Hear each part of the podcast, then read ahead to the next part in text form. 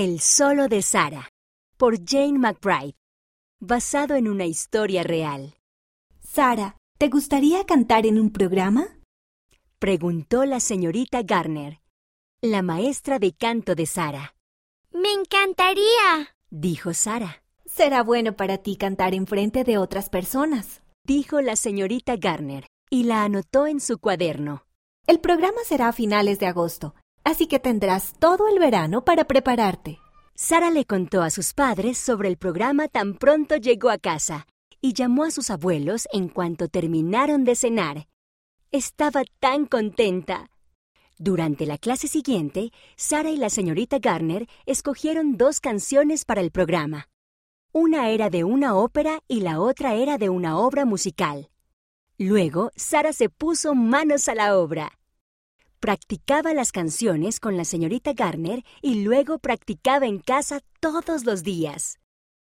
Al poco tiempo, las aprendió de memoria, pero seguía practicando. Finalmente llegó el día del programa. Sara se alistó, se puso su vestido azul, se peinó y luego se arrodilló junto a la cama y pidió la ayuda del Padre Celestial. En poco tiempo iban de camino al programa. ¿Estás nerviosa? Le preguntó su mamá. Sara sacudió la cabeza. Me sé las canciones tan bien que las podría cantar al revés. La mamá sonrió. Practicaste muchísimo este verano. Cuando llegaron al programa, Sara se sentó junto a sus padres y abuelos. Su amiga Megan fue la primera en cantar y luego cantó Evan. Sara y el resto del público aplaudieron después de cada canción. Cuando llegó el turno de Sara, respiró hondo y caminó hacia el micrófono. Cantó la primera canción a la perfección y la señorita Garner le sonrió. Luego Sara empezó la segunda canción. Todo iba muy bien hasta que llegó al estribillo. Y de repente ocurrió. Se le olvidó la letra. La mente le quedó completamente en blanco miró nerviosamente al público e hizo una seña al pianista para que se detuviera. Lo siento, dijo Sara. Me gustaría empezar de nuevo. Las manos le sudaban un poco y podía sentir que el corazón le latía fuerte. Respiró hondo otra vez, asintió con la cabeza al pianista y empezó de nuevo. Esta vez recordó toda la letra. El público aplaudió cuando terminó. Sara sonrió, pero se sentía avergonzada. Después del programa, Sara fue a hablar con su maestra. Lo lamento, señorita Gardner, dijo.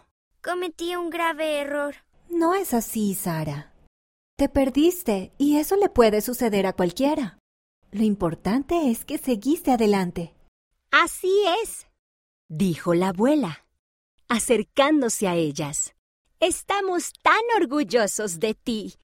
Esa noche, Sara pensó en el programa. Se seguía sintiendo mal por haberse equivocado, pero la señorita Garner tenía razón. Sara sí había seguido adelante y podía sentirse orgullosa de aquello.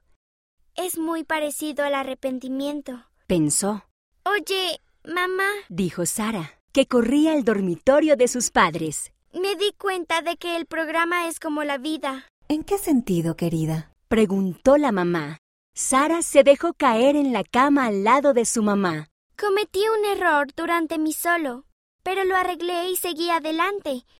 En la vida, cuando tomo una mala decisión, la puedo arreglar por medio del arrepentimiento. Luego puedo seguir adelante y tomar mejores decisiones. ¿Sabes? Eso me parece un tema muy bueno para la noche de hogar, dijo la mamá. ¿Quieres dar la clase? Claro, dijo Sara. Tenía muchos deseos de compartir lo que había aprendido. Esta historia tuvo lugar en Estados Unidos. ¿Te has puesto una meta de aprender algo nuevo? Si cometes un error, sigue intentándolo.